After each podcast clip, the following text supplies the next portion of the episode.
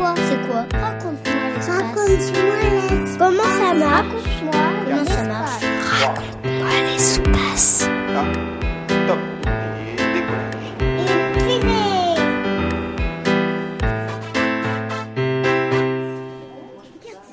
Je m'appelle Théo et j'ai 6 ans. Comment euh, les fusées euh, sont créées euh, à l'intérieur Bonjour Théo, je suis Giuseppe. Mon métier au CNES, c'est de créer et de tester des moteurs fusées. Une fusée, c'est un moyen de transport. Euh, c'est un petit peu comme euh, une voiture, un bus, un camion.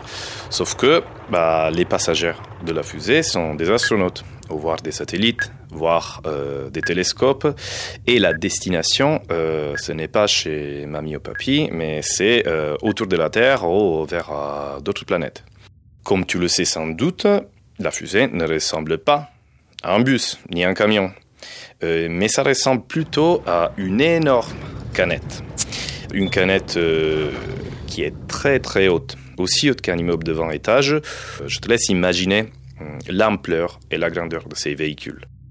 D'ailleurs, comme dans un immeuble, on appelle les parties d'une fusée des étages. Alors, en haut, il y a la partie qui est pointue qu'on voit. Celle-ci, on appelle la coiffe. C'est sous la coiffe qu'on contient soit les satellites ou soit euh, les capsules pour le vol habité dans le cas euh, des astronautes. C'est une toute petite partie de la fusée. Disons que ça constitue moins de 1% de sa masse totale. C'est un petit peu comme si je devais utiliser un gros camion pour porter une petite valise.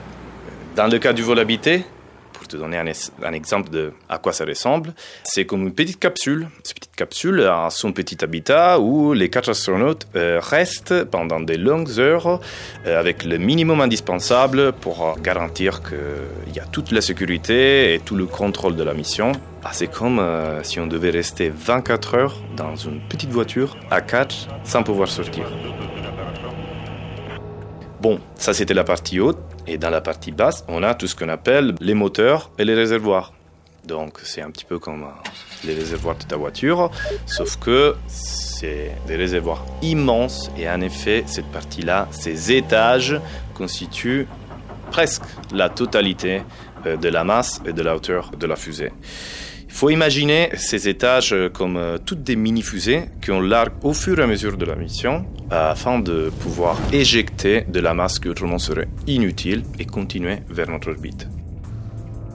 Comment ils sont faits avec euh, tout leur système et comment ils peuvent aller dans l'espace avec leur propulseur? Et je trouve que c'est une question très pertinente parce qu'on parle souvent de systèmes. On peut avoir différents systèmes. Le système propulsif, on peut avoir le système de guidage, le système de contrôle. Et en fait, ce sont tous ces systèmes-là bah, qui constituent euh, tout l'ensemble de nos, de, notre- de nos fusées. Si on parle du système propulsif, par exemple, bah, comme on vient de le dire, c'est lui qui fournit la poussée euh, qui permet à, toute la fusée de s'éloigner, bah, d'abord de s'arracher de la gravité de la Terre, puis d'arriver jusqu'en orbite. Euh, c'est un petit peu, encore une fois, comme euh, la voiture. Elle a son propre moteur, elle a sa propre essence, sauf que, bah, dans notre cas, c'est beaucoup, beaucoup plus puissante. Euh, pour te donner une idée, un étage propulsif euh, du, mo- du moteur de Ariane 5, qui est la fusée sur laquelle je travaille et qui a été conçue par le CNES, bah, ça développe plus ou moins euh, 1000 fois plus de puissance qu'un TGV entier. Sur les autres systèmes, qui sont tous nécessaires pour bien mener euh, nos missions, bah, on peut dire quelques mots sur le système de contrôle et sur le système de pilotage. Encore une fois, c'est comme dans une voiture ou dans un véhicule. Il y a bien un GPS qui nous dit où nous sommes à chaque moment pour bien vérifier que nous ne nous sommes pas perdus. Aussi bien qu'il y a euh, toute la partie pilotage qui nous permet de corriger la trajectoire et prendre le bon chemin. Il y a puis ensuite tout un réseau de capteurs qui sont connectés avec l'ordinateur de bord qui nous permet de vérifier avec l'état de température, pression, conditions atmosphériques que le moteur et que tous les systèmes sont en bon état de santé.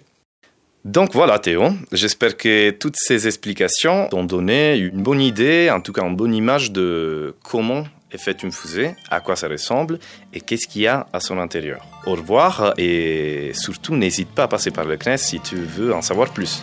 Merci Giuseppe Fiore, ingénieur au CNES et spécialiste de la propulsion spatiale. Merci. C'était Raconte-moi l'espace, une série de podcasts produite par le CNES qui répond aux questions scientifiques et spatiales des enfants, petits et grands.